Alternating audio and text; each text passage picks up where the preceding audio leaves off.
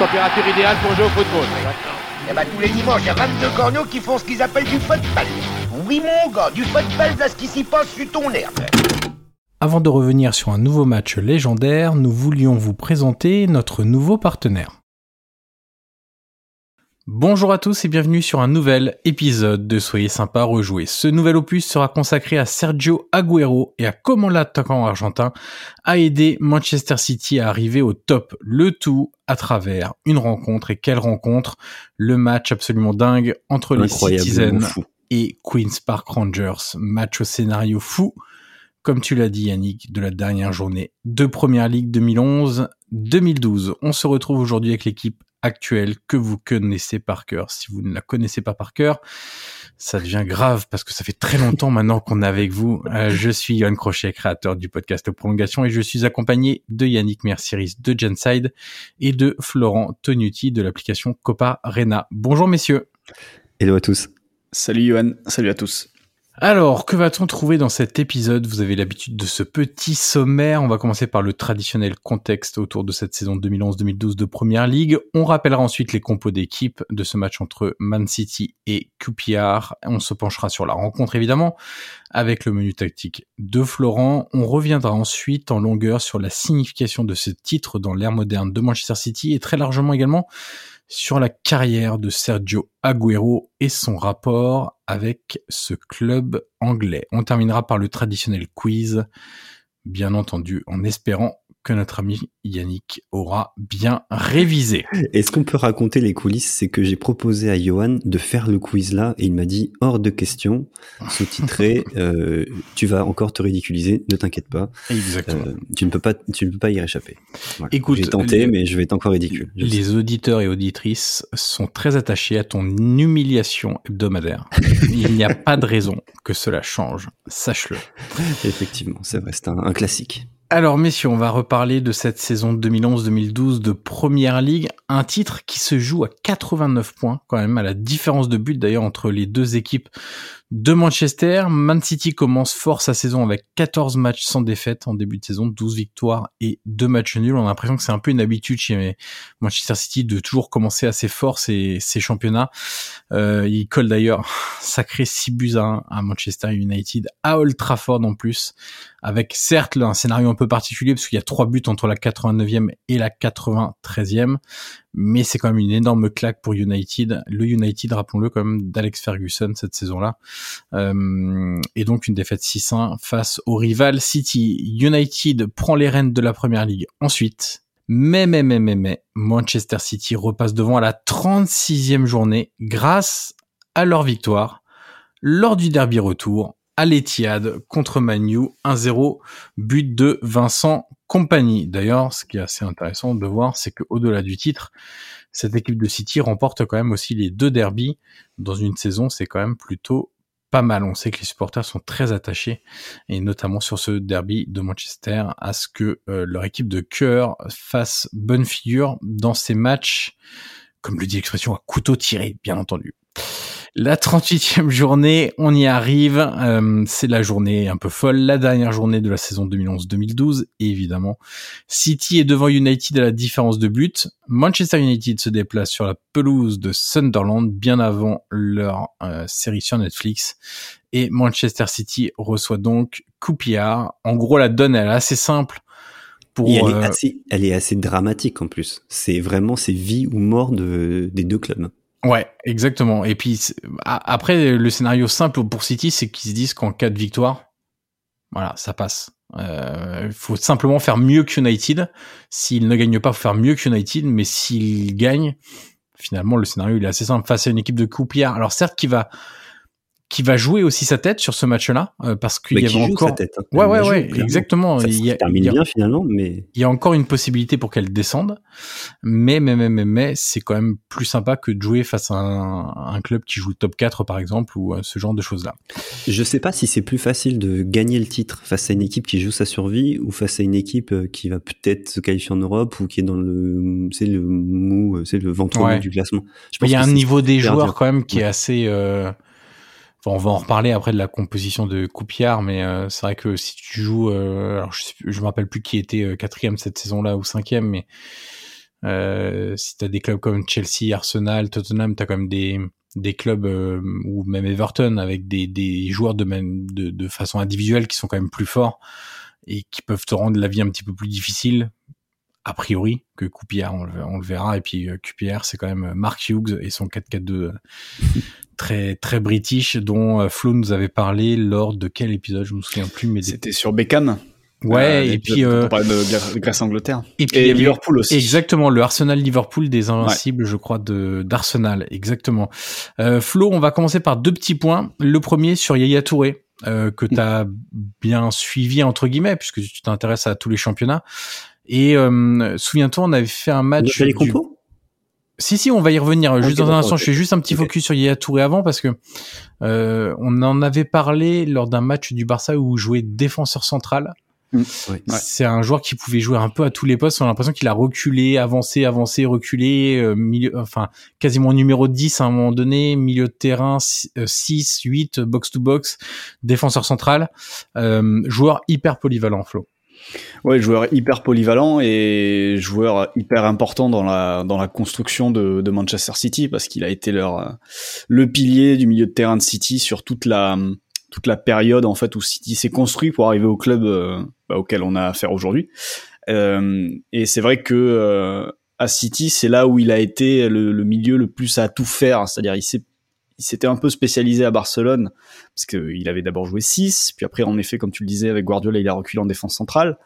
À City, il est revenu 8 et surtout, il s'est retrouvé dans un système où il avait beaucoup plus de liberté et pour faire parler ses ses qualités, donc ses chevaux chez balle au pied, sa capacité à, à se sortir du pressing, euh, à gagner des mètres avec le ballon ou sans le ballon, ou avec ses passes. Enfin bref, euh, c'est vraiment à City qu'il a pris une, une autre dimension jusqu'à cette saison euh, assez folle en 2014 où il, où il termine quand même en, championnat à 20 buts et 10 passes décisives, ce qui pour un milieu de terrain finalement assez reculé à City parce qu'il jouait généralement dans, dans un milieu à deux. ça reste ça reste une performance assez assez gigantesque. Est-ce qu'on pourra genre réécouter le podcast et retirer City et mettre n'importe quel autre club et dire que c'est la même description pour Bonne ou pas du tout Ou est-ce que ça marche pas du tout bah, Pour le coup, euh, Bonne il a vraiment reculé, reculé, reculé jusqu'à finir en, en défense. Euh, mais c'est vrai que tu peux, tu peux, euh, tu peux peut-être faire un parallèle entre les deux, mais c'est vrai qu'il y a Touré, c'était. Euh, oui, c'est quand même un autre niveau, bien sûr. Oui, oui, oui, mais euh, là où il était impressionnant, c'est-à-dire quand il était, voilà, quand il est à sa meilleure période à City, qui est pas forcément celle-là de ce match 2011-2012, euh, c'est surtout entre 2013 et 2015 à peu près qui va qui va atteindre son son meilleur niveau. Et euh, mais t'avais parfois l'impression d'avoir affaire à un joueur absolument inarrêtable quoi, au milieu de terrain. S'il prenait la balle et qu'il voulait gagner 30 mètres, euh, il prenait la balle, il gagnait 30 mètres et puis et puis il était capable derrière de mettre une frappe euh, monstrueuse qui partait en lucarne. bref, ce, ce Yaya Touré là 2014, on l'a un peu oublié après parce qu'il y a eu toute une période où voilà on va dire que le, physique prenait le dessus et c'est un joueur qui avait du mal à, à, toujours exister autant dans ce football anglais qui allait de plus en plus vite d'un but à l'autre, alors que lui c'est pas forcément quelqu'un qui va très vite s'il n'a pas la balle dans les pieds. Euh, c'était euh, voilà, on a un peu oublié ça, mais je peux conseiller aux gens de voir des compilations de Yaya Touré 2013-2014 vous verrez un joueur euh, qu'on n'a peut-être pas aujourd'hui euh, retrouvé. Enfin, il n'a pas forcément eu de successeur pour l'instant, j'ai l'impression. On va parler des compositions d'équipe, messieurs. Manchester City en 4-2-3-1, Joe Hart dans les buts, Zabaleta Compagnie, Lescott, Clichy en défense, Yaya Touré et Gareth Barry au milieu de terrain, qui était un, bon joueur aussi, euh, Flo. Mm. Barry qui venait d'Aston Villa, je crois. Ouais, il me semble. Euh, bonne patte gauche. Euh, j'aimais bien ce milieu de terrain. Ouais, un joueur euh, qui, qui équilibrait le milieu et qui permettait justement à, à des joueurs plus talentueux comme Touré d'être d'être un peu plus libre offensivement quoi. Il était là pour pour tenir un peu tout. Ensuite, on a une espèce de ligne de 3 avec Tevez qui est un peu en retrait d'Aguero. C'est entre le 4-2-3-1 et le 4-4-2 en flow. En gros, cette, cette compo, puisqu'on a Nasri et Silva sur les côtés. Et après, on a Tevez, Agüero euh, dans l'axe. Euh, c'est vrai que quand on se repenche quand même sur cette euh, sur cette compo, la force de frappe déjà offensive de cette équipe, elle est Ouais. C'est la marque de fabrique de City d'ailleurs au, début. Hein, de, on se moquait beaucoup de, de ses achats, etc. Avant ce premier titre qui finalement va consacrer un peu enfin les investissements de City. Mais ils avaient acheté euh, pléthore d'attaquants. Je me rappelle de Robinho. Euh, là, donc il y a Agüero, Tevez, il y a Balotelli, Zeko. Enfin, ils, avaient mais une foutitude d'attaquants euh, vraiment. Ouais, là, là, ce qui est intéressant, c'est qu'ils ont dans cette équipe-là qui, qui va donc chercher le titre en 2012 il y a des joueurs qui, qui seront là aussi, enfin qui sont encore là sous Guardiola. C'est-à-dire que t'as, alors compagnie en, est parti, mais compagnie était là jusqu'il y a peu à, Man City. C'était le pilier derrière et il est resté pendant de longues années. Euh, Touré a longtemps été un des piliers au, milieu de terrain aussi. Et puis si tu remontes, tu, tu trouves Silva qui, est, qui a été là tout le long et Agüero qui est, tout, qui est toujours là aujourd'hui. Et euh, en fait, c'est cette équipe-là euh, qui va c'est, tu vois le noyau du City des 5-6 saisons qui ont suivi derrière, quoi. Qui va vraiment dominer ou presque dominer la première ligue. Parce qui, va, qui va aller chercher 4 titres, je crois, sur la période, en effet. Euh, ouais, c'est ça, 4 titres en 7-8 ans. comme ça, avec euh, deux deuxièmes places. Enfin, ils sont quasiment tout le temps sur le podium pendant, bah, pendant 10 ans. Ouais. Depuis 2011, depuis 2011, ils sont toujours sur le podium, à part une année, en 2015-2016. Du côté de Coupillard, messieurs, 4-4-2 des familles, je l'ai dit, de Mark Hughes avec Kenny dans les buts, Onua, Ferdinand, Hill et Tai Taiwu en défense. Maki, Barton, Derry, Wright Phillips au milieu et Djibril Cissé, Bobby Zamora devant. Donc on a quand même des petites connaissances du, championnat de France avec également Armand Traoré et Adel Tarapt euh, sur le ah banc des remplaçants. Souvenez-vous de la saison de, de, de en Championship qui était indécente. Euh, où il frappait tout le temps de loin en lucarne, euh, il accélérait, il driblait tous les défenseurs. C'était une saison assez incroyable euh, en championship de d'Adel Tarab. Bon, ça n'a pas duré forcément très très longtemps, mais euh, c'était un joueur, euh, ce qu'on appelle les joueurs euh, frissons entre guillemets, c'est les joueurs qui te font lever de ton siège au stade parce qu'ils sont capables de dribbler toute une toute une défense, d'attendre qu'un défenseur revienne sur la ligne, de le redribbler et enfin de de marquer. Flo, on va passer au menu tactique. Alors le match finalement, il se résume assez facilement et c'est pas une surprise quand on tu vas donner les chiffres tout à l'heure de la possession de balle entre les deux équipes. Ouais. Mais voilà, on a City qui va avoir le ballon de la première à la 90e minute, 93e même. Ouais, c'est c'est un pur attaque défense. même, je crois. C'est un, véritable attaque défense pour pour une raison simple, c'est qu'il y a il y a deux choses déjà, il y a la domination de Manchester City. En face, Cupier n'a besoin, enfin vient pour prendre un point, t'as l'impression en tout cas. Ouais. Euh, de toute façon, ils ont pas forcément les, les, capacités pour faire mieux, pour viser plus que ça. Et au-delà de, au-delà de, du rapport de force de base entre les deux équipes, évidemment, t'as ce qu'on appelle le score effect, c'est-à-dire le fait que City soit mené à un moment donné forcément ça va encore accroître la possession en leur faveur, les tirs et, les, toutes les statistiques offensives en leur faveur. Donc, euh, donc oui, c'est vraiment un, un, match à sens unique, un attaque-défense. Et en effet, je peux même donner les chiffres maintenant, tant qu'à faire, euh, tant qu'on tant qu'on y est. Mais c'est vrai que c'est un match qui va se terminer avec 80% de possession de balle pour Manchester City, 92% de passes réussies contre 50% pour euh, pour QPR, euh, 445 passes dans les 30 derniers mètres adverse, sachant que QPR euh, termine avec 44 passes dans les 30 derniers mètres, donc 10 fois plus pour City. Euh, 19 corners à 0 pour Manchester City et 67 centres tentés, dont 47 centres tentés dans la dernière demi-heure.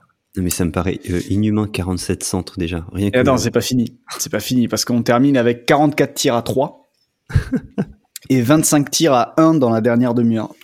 Il y avait pas les expected, goals à l'époque, non? Euh, Malheureusement, non, je ne les ai pas retrouvés. Non, ça remonte pas si loin encore dans les, dans les archives. C'est un peu le problème, mais. On peut rappeler le score quand même. 3-2. Hein. 3-2, ouais. Et donc, t'as 47 centres dans la dernière demi-heure et 25 tirs. Mais ça fait plus, ça fait quoi? Ça fait plus d'un centre par minute? Ça fait euh, un centre et demi par minute? Enfin, ah oui, oui, oui. De toute façon, c'était. Euh, ah oui.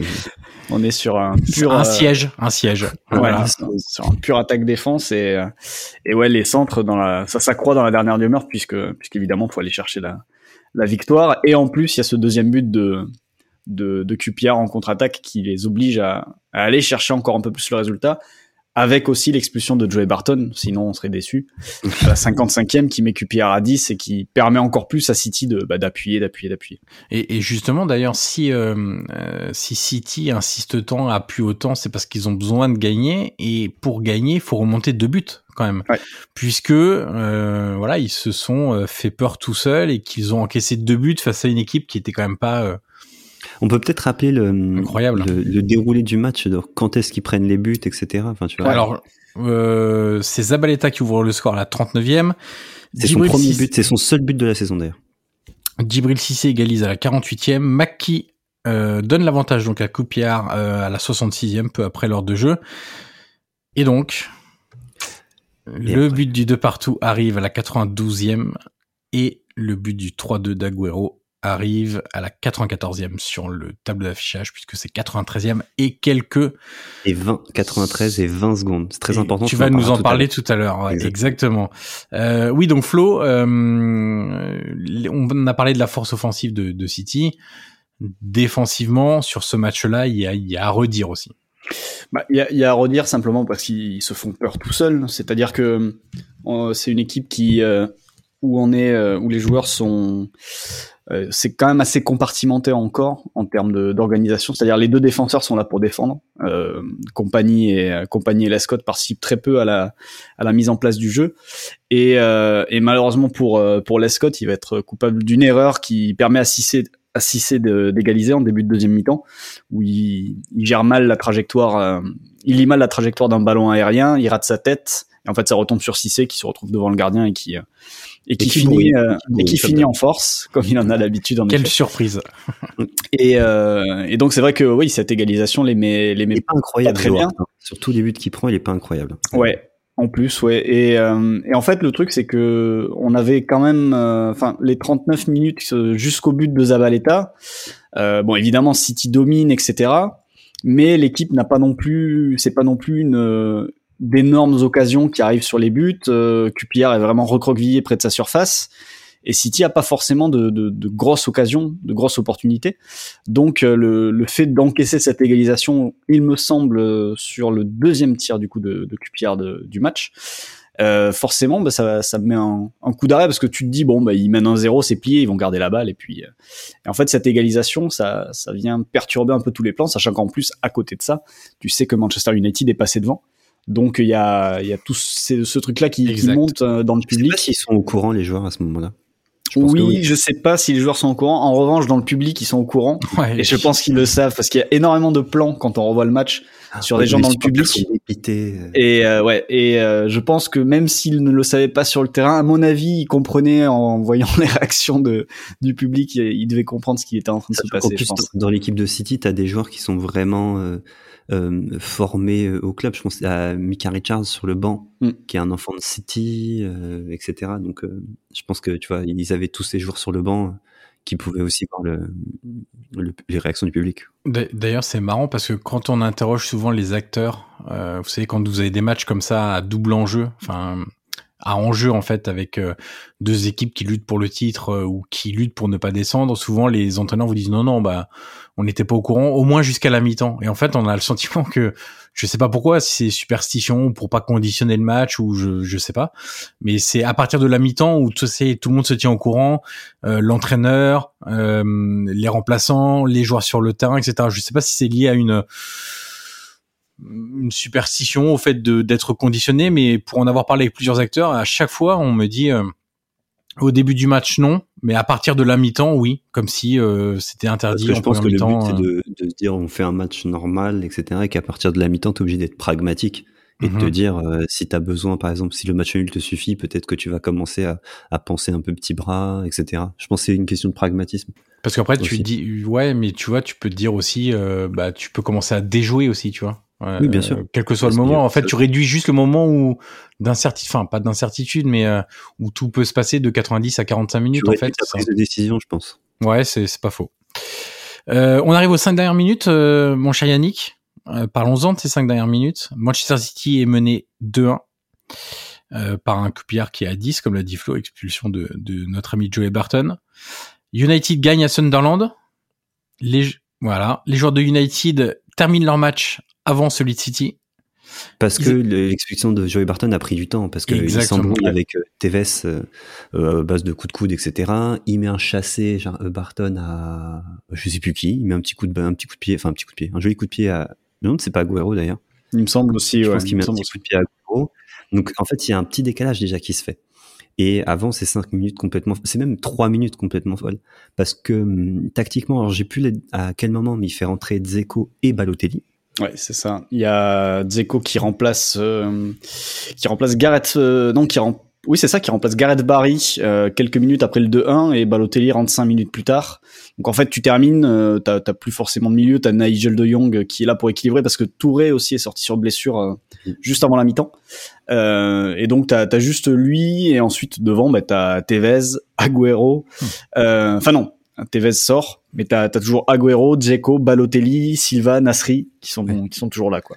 Et, et, on verra que Nigel De Jong a un rôle prépondérant dans, dans le dernier but. Et donc du coup, euh, parmi les 177 corners euh, qui se jouent, t'as um, Dzeko qui marque à la 92e. Donc faut imaginer que y a ils annoncent 5 minutes d'arrêt de jeu, je crois, 4 ou 5 minutes d'arrêt de jeu. Il marque à la 92e. Et ce qui est fou, c'est que il y a donc Zeko qui met une tête, enfin un corner classique bien tiré, tout comme il faut. Il met la tête et les joueurs sont pas ultra contents. Euh, le premier qui se met, euh, qui récupère la balle, c'est Agüero et ils partent tous et ils courent tous, mais avec le visage assez fermé. Pas dans le sens euh, content d'avoir marqué, pas dans le sens euh, ah venez, euh, c'est le moment, où on se donne comme des oufs. Ils sont, euh, j'ai l'impression qu'ils sont entre concentrés et abattus dans le sens on a peut-être égalisé trop tard, on a peut-être, euh, tu vois, il y a ce côté. Laisser passer notre chance, ouais. Exactement. dire ah putain, on n'était pas loin presque. Notamment euh, euh, Clichy, Clichy qui euh, qui était du coup beaucoup plus loin. On, sent qu'il il se frotte le visage, la tête en disant oh putain, c'était ah merde, on n'était pas si loin que ça. Donc je sais pas s'ils y croient tous ou pas. En tout cas, certains y croient, notamment Agüero. Euh, mais avant de parler d'Agüero, il faut expliquer pourquoi il a fait rentrer euh, tous ces joueurs-là, parce que accumulation d'attaquants, ça veut pas forcément dire grand-chose. Il y a plein de coachs qui me disent, c'est pas parce que tu mets plein d'attaquants que tu marques. Et il fait rentrer tous ces buteurs, euh, Mancini, Mancini, Mancini, et euh, comment on dit, Johan Mancini. Mancini. Très bien. Et, euh, et il dit euh, qu'il est un peu superstitieux en fait et que euh, je sais plus dans trop quel match Balotelli l'a sauvé euh, et, du coup, il le fait rentrer un peu pour ça, ce côté un peu superstitieux. Et Sergio Agüero dit à Balotelli, euh, sur l'égalisation, il a le ballon, il dit euh, Mario, mets-toi en neuf, joue en neuf, joue en neuf, joue en neuf, on récupère la balle, je te la donne, on se fait un 1-2 et j'y vais. Alors, sachant que Mario Balotelli, c'est quand même un mec un peu d'ego aussi, mais sur ce coup-là, il lui dit OK. Et donc, QPR, QPR récupère une touche, il la joue mais tellement mal, genre en mode euh, Ginola 93, tu vois.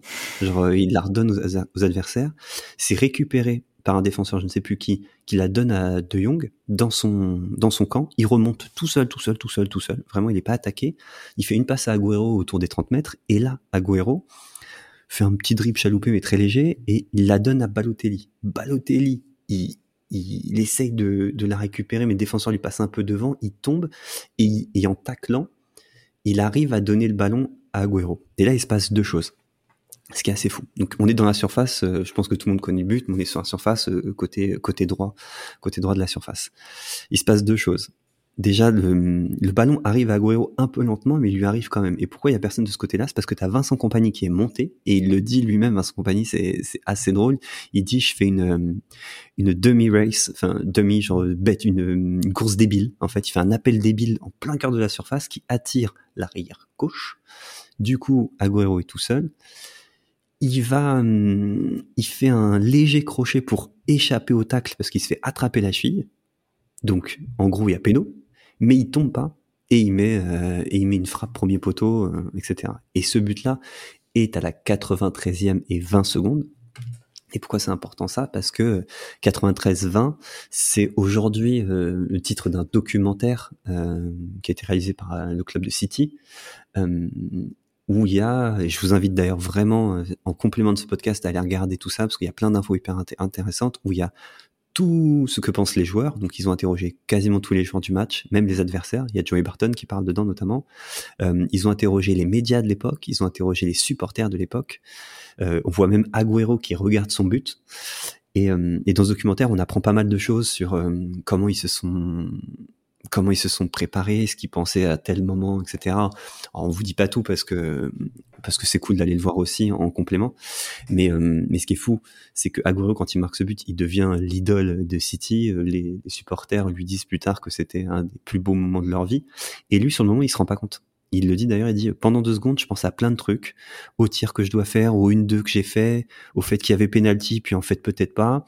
Et en fait, il se dit, je me souviens plus trop du but, je me souviens juste que j'étais complètement fou, que j'ai enlevé mon maillot, qu'il savait pas trop pourquoi il a fait ça, et qu'il se souvient surtout de tous les gens qui lui ont sauté dessus, etc. Mais ce qui est fort là-dedans, c'est que donc lui, il est dans son style, et ce que tous ses coéquipiers racontent sur ce but-là, ils disent, il y avait que Sergio pour mettre ce but-là, ils sont impressionnés par le calme de Agüero, composure, euh, comme on dit en anglais. Donc c'est le calme au moment de faire le geste technique. Et c'est vrai qu'Agüero, on en parlera après sur ses records, c'est un, finisseur incroyable. Et sur ce but-là, moi je me souviens de l'avoir vu en direct, etc. Euh, c'est euh, faire ce qu'il fait, la lucidité après la fatigue à ce moment-là de la saison.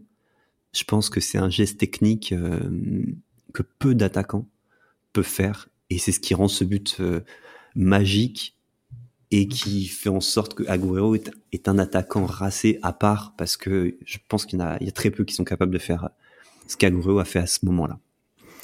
Alors on va revenir en longueur sur le passage euh, qui continue d'ailleurs, c'est plus qu'un passage, il est encore à Manchester City aujourd'hui, euh, sur la carrière de Sergio Agüero à, à, Manchester City. Mais messieurs, avant de continuer, nous arrivons à la mi-temps de notre épisode.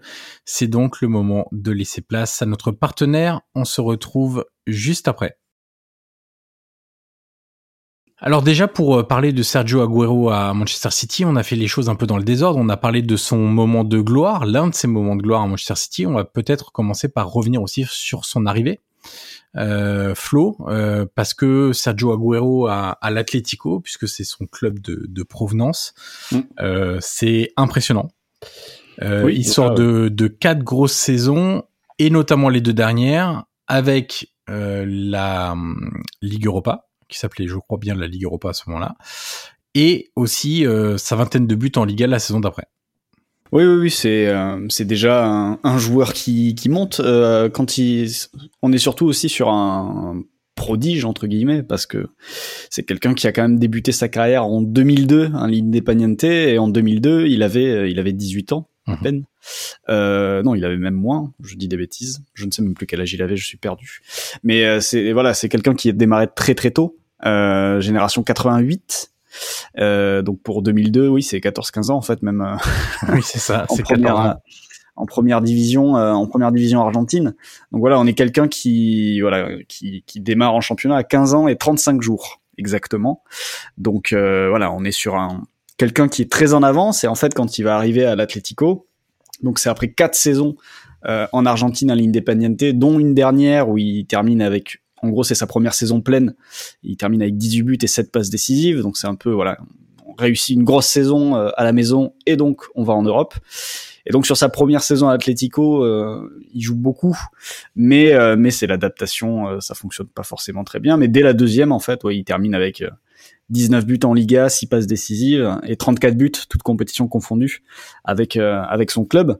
Et derrière, il va pas forcément ralentir. Et ce qui est intéressant avec lui aussi, c'est que il enchaîne, euh, il est capable d'enchaîner les matchs, quoi. Alors que ça reste un joueur jeune, que parfois ces joueurs-là on veut les préserver, etc. Agüero non, Agüero c'est un titulaire, c'est, il forme la paire d'attaquants, il me semble, avec Diego Forlan lorsqu'il est à l'Atlético. Et là, tu as une paire qui peut te permettre de voyager pas mal, euh, que ce soit en championnat ou en Ligue des Champions. Alors à l'époque, c'était pas encore l'Atlético, euh, l'Atlético de Simeone, euh, puisque Simeone va arriver. Euh, je ne sais même plus si les deux se sont croisés. D'ailleurs, j'ai un petit doute là-dessus. Euh, mais donc c'était pas, c'était un Atlético avec une superbe attaque. Donc Agüero Forlan, pour succéder d'ailleurs à Torres qui entre temps est parti aussi du côté du côté de l'Angleterre avec à Liverpool.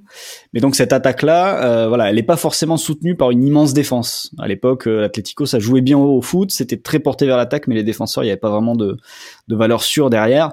Donc c'est ça qu'a apporté Simeone après. Mais ça a permis, voilà, à un mec comme Agüero de de s'adapter et de devenir une valeur sûre au niveau euh, au niveau européen. D'où ensuite ce transfert en effet à Manchester City, qui va fonctionner dès la première saison c'est ça qui est aussi marquant avec lui, c'est que on parle souvent de, de la nécessité d'avoir un an d'adaptation à la première ligue. Agüero, il débarque en 2012, il met 23 buts en championnat, et, euh, il permet à son équipe d'aller chercher le titre, et, euh, et directement sa, sa carrière euh, en Angleterre est lancée derrière. D'ailleurs, son premier match, il marque un doublé, je crois. Il rentre et il met un doublé. Ouais, euh, je, je, voulais juste revenir, j'étais en train de calculer en fait sur ce qu'a dit Flo. Euh, c'est vrai qu'on a tendance à dire que Agüero est un joueur fragile. Tu parlais tout à l'heure, euh, Flo, du fait qu'il soufflait pas et que en gros, euh, c'était un attaquant euh, sur qui on pouvait s'appuyer parce qu'il jouait tous les matchs. Euh, c'est vrai qu'il a eu des blessures, ça c'est évident. Néanmoins, sur ces 15 saisons ouais. depuis qu'il est en Europe, il en fait 11 à plus de 30 matchs en championnat. Oui, oui, c'est c'est c'est surtout sur les dernières années hein, que ça que ça a baissé un petit peu, qu'il a été un peu mis en concurrence, etc. Et sur ces cinq saisons, il y en a trois lors des quatre dernières saisons, voilà. Ouais. Et euh, donc, euh, mais après c'est aussi euh, après ça peut aussi être le lot du euh, du, du, joueur qui a démarré très tôt et ouais, qui peut commencer à avoir du mal une fois qu'il arrive à 30 ans, 31 ans. Il y a, il y a beaucoup de joueurs comme ça. On peut penser à Fabregas, par exemple qui, qui voilà, quand il démarre à 15-16 ans, bah, ça ajoute des minutes de jeu. Et derrière ces minutes-là, quand tu arrives à 30 ans, t'as plus forcément assez en réserve pour pour continuer et pour pousser et pour rester au même niveau quoi. Donc Agüero subit peut-être ça là sur les sur les dernières saisons en effet. Puis il subit aussi le le, le coaching, le turnover de Guardiola aussi qui est un coach qui aime bien euh, aussi varier, euh, varier souvent. En plus, ses attaquants, quoi. Il le dit depuis très depuis très longtemps. Il dit qu'il partage le temps de jeu, notamment avec ses joueurs offensifs. Mm. Et depuis que Gabriel Jesus est, est, à City, ça fait trois saisons, quatre saisons, je sais plus. Ça fait déjà longtemps. Ils doivent aussi euh, alterner. Ouais, après il y a, y a, aussi quelque chose, c'est que personnellement quand euh, Guardiola est arrivé, euh, j'avais un peu de mal avec. euh, Enfin, je me demandais comment le style euh, d'Aguero allait se marier avec euh, avec Guardiola, pour notamment sur le fait qu'il aime bien avoir des attaquants capables de participer au jeu. Et c'était pas forcément la voilà, Agüero c'était un joueur du dernier tiers, un pur finisseur, mais tout ce qui était pressing, euh, pressing, participation à la construction, etc., appui, remise. C'était pas forcément dans ses dans ses habitudes. Et c'est vrai qu'il a réussi quand même à, à rester très performant euh, avec Guardiola. Et ça, on s'y attend. Enfin, personnellement, je m'y attendais pas forcément. Et, euh, et je pensais pas qu'il durerait en fait aussi longtemps dans le City de Guardiola, puisque là, il est encore, il est encore là, même si la saison en cours est assez compliquée parce qu'il est quand même très souvent blessé et donc absent. Il a joué que cinq matchs cette saison en première ligue et il a toujours pas marqué d'ailleurs. Euh, mais euh, mais c'est vrai que c'était euh, c'est une bonne surprise d'avoir de l'avoir vu toujours performant avec Guardiola après avoir porté City euh, sous sous Mancini puis sous Pellegrini. Ils, hein, pourtant, ils se sont embrouillés avec euh, avec Guardiola. Enfin, les deux se sont embrouillés. Euh, on a vu des sorties de terrain qui étaient difficiles, euh, où, où, ils se prenaient clairement la tête, etc. Mais on a aussi vu des réconciliations. Je pense que ce sont deux personnes très intelligentes et qui ont un, un QI football vraiment au-dessus de la moyenne. Et donc, je pense que ils arrivent aussi à s'entendre là-dessus. Après, c'est toujours difficile pour un joueur, un attaquant, d'autant plus un buteur, de qui a beaucoup d'ego forcément, de d'accepter d'être moins présent, moins visible. Mais euh, mais c'est le lot aussi de toute carrière, comme tu l'as dit, surtout quand tu as démarré tôt. Quoi. Au bout d'un moment, ouais. obligé. Et puis là, il a un physique euh, un peu particulier aussi. Donc euh, il n'est pas très grand. Donc, Ouais, très très solide sur ses appuis. Euh, c'est vrai que c'est par rapport aux autres attaquants euh, aujourd'hui et surtout aux autres avant-centres, c'est en effet comme tu le dis euh, un joueur très atypique. C'est-à-dire que quand il a démarré, on voyait clairement bah, le, le, joueur pertinent justement dans une attaque à deux avec un deuxième attaquant parce que sa mobilité peut lui permettre d'aller d'aller un peu partout sur le terrain, de dévorer les espaces, etc. Et euh, c'est vrai que l'imaginer en pointe fixe et en seul seul attaquant de pointe, c'était pas forcément quelque chose d'assez de naturel, mais finalement il, il est resté, euh, il a toujours été euh, très performant en tant que, que finisseur et que neuf pur. Je sais pas si on peut faire le, on pourrait faire le parallèle avec, alors peut-être c'est parce que ils se ressemblent un peu, qu'ils ont ils jouent à Atlético tous les deux, mais avec Joao Félix ou pas tant que ça? Toi qui es plus expert dans, que tu vois beaucoup plus de matchs que moi sur ce Pe côté-là. Peut-être je vois moins euh, Agüero, je le vois plus, tu vois, si tu prends deux attaquants, je vois beaucoup plus Agüero tel un vrai neuf qui va peser sur la défense quand Félix il va il va vraiment se balader un peu partout sur le terrain et euh, et, et, faire des différences un peu partout. Euh, après dans, dans certains styles, notamment la capacité à résister à la pression, euh, le Agüero jeune j'avais pu apercevoir sur des, finales de, une finale de mondial U20, le Agüero jeune, c'était quelque chose aussi pour euh, pour résister justement jouer sous pression euh, et se retourner, gagner des mètres, etc. Après voilà, c'est une facette de son jeu qui, qui qui a un peu disparu avec le temps évidemment. Alors j'ai tenté ma chance avec une autre comparaison, Flo. Moi, euh, les premières images que j'avais vues d'Aguero aussi me faisaient penser au Javier Saviola, euh, fin Argentine, début Europe. Alors ça a tourné un peu court pour lui en Europe entre guillemets, parce qu'il n'a pas eu, euh, lui aussi avec des blessures d'ailleurs. Est-ce que oui ou pas du tout, ou encore moins que que que Joao Félix? C'est vrai que Saviola, pourquoi pas? même si j'ai assez peu de, de souvenirs de, de Saviola. Mais euh, justement pour euh, pour te rejoindre là-dessus, il euh, justement Agüero a déjà confié, je ne sais plus dans quelle dans quelle presse, mais j'ai retrouvé la citation, qui se concentrait beaucoup sur Saviola quand il était très jeune, et qui s'inspirait pas mal de de ce que faisait Saviola justement quand il jouait pour River. Alors je, je, vais vérifier en même temps pour voir quelle est la différence d'âge entre les deux du coup. ils ont donc 7 ans d'écart, c'est ça? Et, ensuite, il parle. Euh, après, il y a, y a, un autre joueur avec qui il a évolué du côté de City, mais euh, Carlos Tevez, tu peux aussi, euh, tu peux aussi rapprocher les deux euh, assez facilement. Et d'ailleurs, quand ils quand ils évoluaient ensemble à City, ça se passait pas trop mal. euh, donc, il est transféré pour 40 millions d'euros, sachant que City venait de faire signer Dzeko et Balotelli. Il était précédent pour 70, 70 millions d'euros. Euh, qui était à, l'époque des belles promesses, etc. Enfin, voilà, qui venait de Wolfsburg et de, de l'Inter. Ouais. finalement, Mancini cette année-là, il a une palette d'attaquants qui lui permettent de jouer un peu comme il veut et d'à peu près tout faire en fait. Ouais, ouais, bah ça, euh, il avait en effet euh, beaucoup, beaucoup, beaucoup de solutions.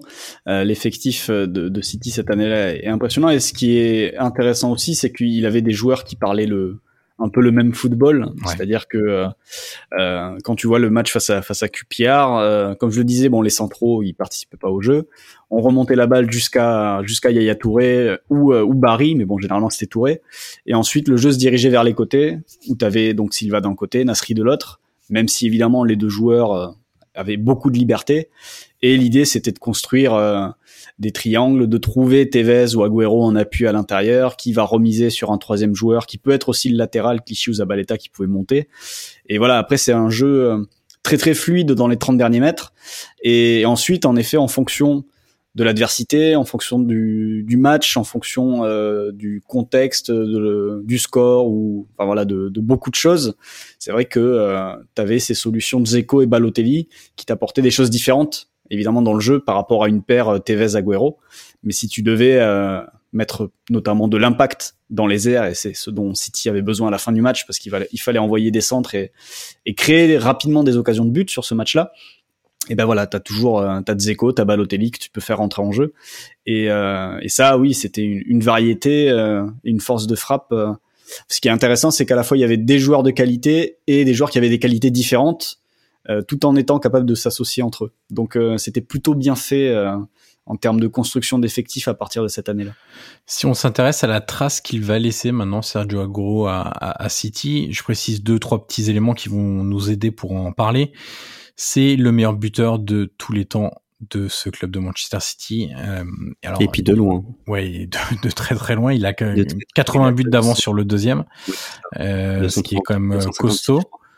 Exactement. Euh, c'est le deuxième joueur qui a remporté le plus de trophées avec Manchester City derrière David Silva qui a un trophée de plus pour le moment, sachant que Silva est arrivé un an avant et est parti la saison passée. Donc en termes de, de nombre de saisons, on est sur le même euh, le même total. Euh, quel voilà, je parle pas de ces trophées individuels, de meilleur joueur de l'année, de ce genre de choses là. Sur les trophées individuels, c'est le c'est le joueur de première ligue parce qu'il va laisser beaucoup de traces en première ligue aussi, parce que j'ai quelques chiffres en plus à, te donner, mais c'est le joueur de première ligue qui a été élu le plus de fois joueur du mois. Ouais. Aussi. Voilà. parce que eux, ils ont ça. Hein, il y a ça aussi. Il est tout Euh, et d'ailleurs, il est le quatrième meilleur passeur décisif aussi de l'histoire de Manchester City, ce qui en dit long aussi sur son euh, sur la, son profil complet d'attaquant. Euh, quelle trace il laisse du coup une fois qu'on a dit ces éléments là euh, sachant que si c'est pas un... chiffres à donner, hein. j'ai d'autres chiffres à donner si tu veux, pour, compléter comme ça on peut on peut c'est le le quatrième meilleur buteur de l'histoire de la première ligue hein. on s'entend donc c'était 92 je crois la première ligue mhm. mais c'est surtout le premier joueur étranger parce qu'avant c'est Shearer, Rooney et Cole. Mhm. Donc c'est le premier joueur étranger, étranger Agüero. Euh, J'ai des stats aussi un peu drôles. C'est le, le deuxième joueur qui a touché le plus les poteaux. Je sais pas si vous savez qui est le premier d'ailleurs. Euh, De la première ligue, Première ligue. Ouais. ouais, ça doit être Un, des attaquants, un des attaquants les plus élégants de la première ligue, qui a joué en première ligue. Berbatov. Non, Hmm, Élégant. élégant, très élégant. Bergkamp. Non, mais même nationalité. Euh, Van- euh, non, bah, c'est- j'allais dire Van Nistelrooy, mais on peut pas dire élégant pour Van Nistelrooy. Ouais, c'était, j'avais la même.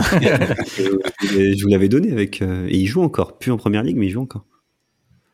Euh, Il a fait le bonheur de deux très grands clubs anglais. Petit quiz surprise, mais c'était pas prévu. Euh, ah, c'est terrible, je bloque Bah. totalement. C'est fou. Un attaquant néerlandais qui a fait Ah, bah Van Persie. Exactement. Ah ouais. Exactement, Van Persie. Et c'est aussi, j'ai regardé cette stat. Alors peut-être que toi, Flo, t'as plus l'habitude, ou, ou toi, euh, Yo, c'est le joueur qui a le plus de big chance missed. Donc je me demande si c'est pas les occasions ratées ou un Ouais. truc comme ça. C'est les grosses technique- occasions ratées, mais en fait, grosses- je pense aussi que tu t'en crées tellement quand t'es à City que fondamentalement, tu en rates plus aussi. Enfin, je sais pas, ça peut être une voilà, explication, je suis pas sûr, mais... plus, euh, plus. Donc c'est des petites stats un peu drôles pour montrer surtout euh, la. hum, Et je crois aussi c'est le. Il faut que je regarde la stat des tirs. Euh, mais euh, la stat des tirs, c'est le deuxième joueur qui a le plus tiré dans l'histoire de la première ligue, derrière Wayne Rooney. Ouais. Donc Oui, euh, c'est aussi dire. Question de euh, domination aussi de, oui, je bien pense, sûr. un flot c'est des- de, Les chiffres, on peut toujours leur faire dire un peu tout et n'importe quoi, mais c'est aussi dire les- la trace qu'il va laisser dans les tableaux. C'est important aussi de temps en temps hein, de dans l'histoire du championnat anglais, parce que les Anglais sont très attachés à leur championnat, euh, parfois plus qu'à la qu'à la Ligue des Champions. Donc, euh, parce que Aguero finalement ne ne gagnera peut-être jamais la Ligue des Champions. Ouais.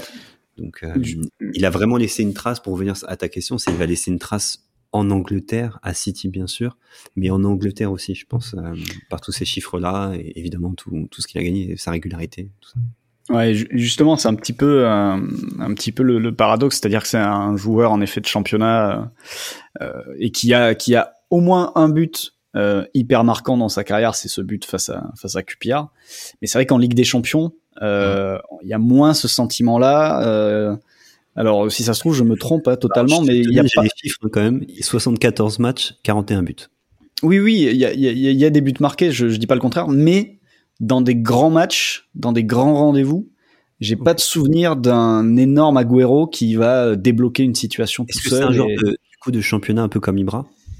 Bah, peut-être, je sais pas, mais euh, j'ai pas, en fait, j'arrive pas à avoir un moment fort d'Agüero en Ligue des Champions. Et je m'excuse s'il y a des supporters de City qui me disent, bah évidemment, il y, y y avait ce, y truc-là, mais euh, et je, mais je, je ne m'en souviens pas. Il a dû faire deux trois matchs intéressants, c'est sûr, mais je suis d'accord avec toi. J'ai pas le souvenir d'un d'un moment où il a où il a été clutch dans un match décisif. Parce que aussi City n'a jamais été euh, Aussi. très loin en, en, en Ligue des Champions. quoi. Mais euh, mais j'ai j'ai j'ai pas ce souvenir-là. J'ai même plus souvenir, je crois, euh, de penalty manqué euh, en Ligue des Champions dans des dans des moments euh, dans des moments importants que l'inverse. Euh, alors j'espère que je me trompe pas, mais il me semble il me semble que c'est arrivé face à Liverpool ou quelque chose comme ça en Ligue des Champions. Euh, mais je me je me trompe peut-être. Mais toujours est-il que euh, que ouais ai. il a manqué 10 pénaux et il en a réussi 31. Donc oui, quand même, c'est beaucoup en fait. Sur 40 Ouais. pénaux tirés, il en a raté 10, quoi. Donc euh, ouais, 25% de ratés. mais euh, mais sur euh, ouais, et je- 5 en Ligue des Champions. Non, 4 Voilà. en Ligue des Champions. Voilà. C'est là que quand tu vas faire la comparaison avec euh, avec d'autres avant-centres de la même de la même décennie et que tu vas parler de Lewandowski ou Lewandowski de suite t'as son quadruplé face à Ouais. face au Real Madrid qui qui vient en tête et c'est vrai qu'Aguero je trouve pas ce match que ce soit en Ligue des Champions ou en euh, ou aussi en euh, avec la sélection argentine aussi. À la limite, euh, on a peut-être plus en Europa League avec euh, l'Atlético, en fait. Ouais, à l'époque, euh, oui, ça c'est ça c'est très possible, mais euh, mais là aussi ça remonte un peu trop loin Ah ouais, pour, en donner un en particulier. Mais oui, c'est ça, ça enfin, j'ai j'ai pas de souvenir de ce d'un Agüero ultra dominant dans un match important de Ligue des Champions, euh, un match couperé. Euh, autant en phase de poule, je pense qu'il en a mis pas mal. Autant euh, sur les, les derniers tours, ça me j'ai l'impression Ah. que ça se compliquait beaucoup. Alors, du coup, euh, quelle place, si on essaye de faire à trois échelons différents, quelle place à Manchester City? Nous, on n'a pas d'attache sentimentale. Donc avec notre œil extérieur, sachant que City, euh, c'est très récent la, la, période de gloire, etc. Il y avait deux trophées, deux, euh, deux trophées de champion d'Angleterre avant, mais c'est quand même très très récent. Euh, quelle place vous, à quelle place vous le mettriez, euh, ce Sergio Aguero, à, à l'échelle City hein. Hmm. Pour moi, à l'échelle, enfin, à l'échelle du club, alors je suis pas un grand fan de City, etc., mais je le mettrais euh, peut-être en dessous de Silva, mais un brin en dessous de Silva. Je crois qu'il a été élu joueur du siècle ou je sais pas trop quoi pour City, parce que Silva, a, enfin, a quelque chose de très particulier avec ce club.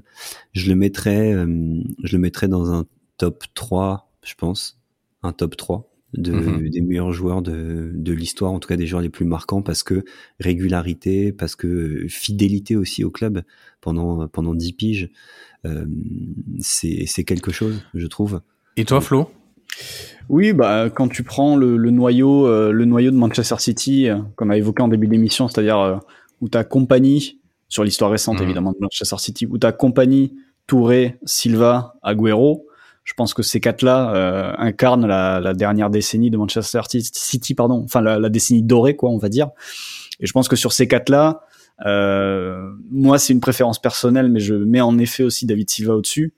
Mais après, en termes de longévité, il a été plus pertinent plus longtemps que Touré et compagnie. Donc, euh, il est au moins top 3 et c'est peut-être le, c'est peut-être le numéro 2. Mais je comprendrais que des, euh, que des supporters de, de Manchester City ou des gens qui ont vu tous les matchs et qui ont peut-être plus été marqués par, par des matchs que nous, euh, place Agüero en premier, ne serait-ce que parce que euh, en termes de statistiques et en termes de chiffres, il, il est au-dessus de tout le monde. À l'échelle maintenant de la première ligue, est-ce que vous le mettez dans le, votre top 5 des meilleurs attaquants de l'histoire de la première ligue, par exemple? C'est dur statistiquement. C'est toujours, c'est toujours difficile, hein, mais bon, essayons de, de se prêter à l'exercice. Top 5, top 10, top 20, top 50 moi, je trouve que dans, dans l'histoire, euh, d'un point de vue chiffre, t'es obligé de le mettre dedans. Ne serait-ce que pour les buts marqués, etc. Après, je pense qu'il y a des joueurs qui ont plus marqué la première ligue. Shearer, Rooney, Lampard, Henry. Henry. Euh, même, euh, bah, je veux peut-être pas dire, Van Persie, peut-être pas dire Kane, et, etc. Mais même Van Persie, euh, tu vois, je, Gérard. Donc etc. top 10 Je pense qu'à l'échelle première ligue, il est top 10, ouais. ouais Donc, et quoi, des buteurs ou des joueurs? Des buteurs, des attaquants. Des attaquants. Des attaquants, des attaquants oui. Des joueurs. Euh, ah, des joueurs, ça, tout en bas du ça, top ça 10. devient compliqué. Ouais, parce que... euh, et à l'échelle maintenant européenne, euh, avec la limite que tu as donnée, Flo, euh, des performances à la fois du joueur, mais aussi de l'équipe euh, en Ligue des Champions et notamment dans, la, dans les phases d'élimination directe. Le fait qu'il n'ait pas gagné pour moi de Ligue des Champions, on peut pas le mettre dans un top 10, malheureusement. Non, non, là, je pense qu'il est. Euh, alors, j'avais, j'avais euh, fait dans une émission, dans un podcast qui s'appelle Les 120, on, on, avait fait un classement et j'ai retrouvé là où on avait mis Agüero. Donc, je peux vous le partager. On avait mis à la 33e place euh, sur la décennie, en fait. C'est un classement sur, sur, la décennie. Il s'était retrouvé. euh, voilà, si je ne compte que les attaquants, il était derrière du, derrière Suarez, Lewandowski. Devant lui, il y avait aussi Benzema, Ibrahimovic. Et je pense que c'est tout en termes d'attaquants purs c'est-à-dire euh, en neuf. max quoi. Ouais. Euh, voilà, donc il était top 5 au niveau des avant-centres des neuf et après euh, au global, ouais, il était euh, il était dans aux alentours de la 33e place, 34e place dans ces eaux-là. Voilà, dans un top 50 quoi, sur la décennie, sur la dernière décennie. Ouais, je suis assez d'accord euh, sur juste sur la décennie après si on élargit par exemple à, depuis l'ère de la première ligue, il va forcément reculer. Oui, ah, pour sûr. moi, en tout cas, dans mon esprit. Mais, mais c'est vrai que sur la dernière décennie, euh, oui, c'est, c'est top 10, euh, sans trop de, en bas du top 10, comme tu disais, sans doute Yannick, euh, ouais. en, en, reculant. Je mais, pensais Première Ligue, parce que c'est un vrai changement dans l'histoire du championnat anglais, etc. Ouais. Donc je pense Première Ligue, ah, là, parce qu'on n'a pas pris les Daglish, on n'a pas pris tous ces mecs-là, etc. Ouais. Donc euh, je le mettrai, voilà. Bon, voilà pour ce petit exercice. Avant de passer à un autre exercice, mon cher Yannick. Oui, aïe, aïe, aïe. C'est évidemment. Je suis face à du coup. Ça va être un, une boucherie. C'est évidemment le quiz. Euh, J'ai décidé de faire un petit peu autre chose, mais du coup, si vous avez révisé, vous allez peut-être trouver facilement. Le club de Manchester City est racheté par le fonds émirati Abu Dhabi United Group Investment and Development Limited.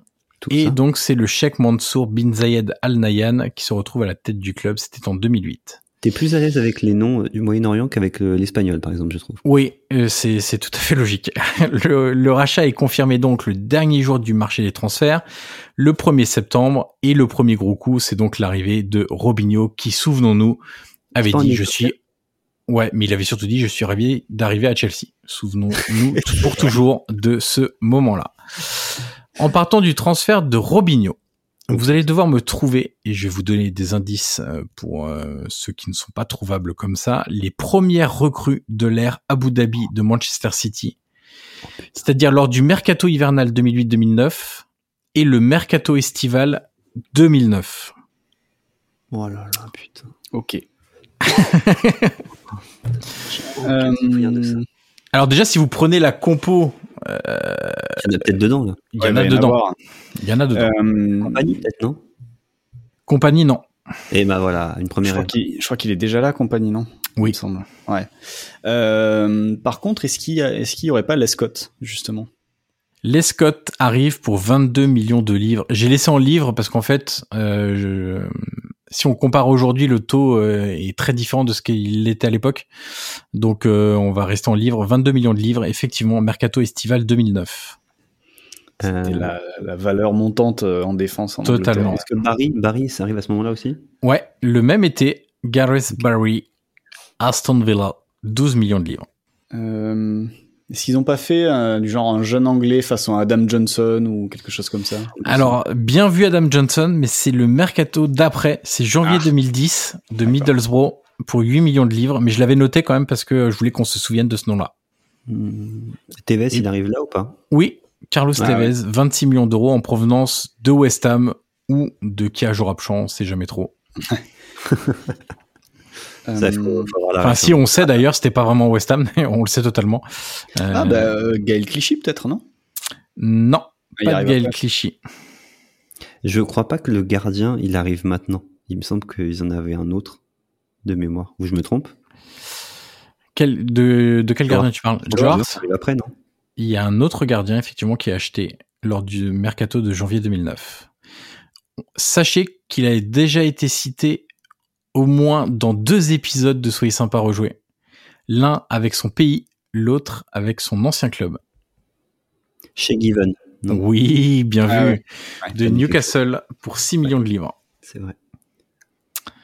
Il y a quoi d'autre? que- Tu peux nous donner les postes un peu qu'on essaye de... Euh, honnêtement, il y a, pff, il y a, il y a tous les postes. Il y a beaucoup d'attaquants évidemment. Il y a aussi encore un défenseur Il y central. avait pas le Suédois, là euh, Un petit jeune, là Non, c'est pas maintenant, c'est après Euh, Un Suédois, un petit jeu. Pas Good Johnson, pas... euh, Ah, tu pensais à John Guidetti, non. Guidetti, ouais, non c'est Ouais, mais non, non, euh, mais je l'ai, je l'ai pas mis parce que c'est pas dans les gros transferts. En fait, j'ai mis que les gros, gros transferts. Il y a, rappeler de mes parties de football manager, tu sais, où on démarrait avec avait, on- déjà on avait tous les joueurs qui venaient d'être achetés et on avait euh, les milliards. il y a, il y a deux arrières gauche. Euh, il y a un défenseur central, il y a des attaquants, pas mal d'attaquants. Il y a un milieu de terrain qui, qui joue le match contre QPR. Ouais, il n'y en a pas 10 000. Hein.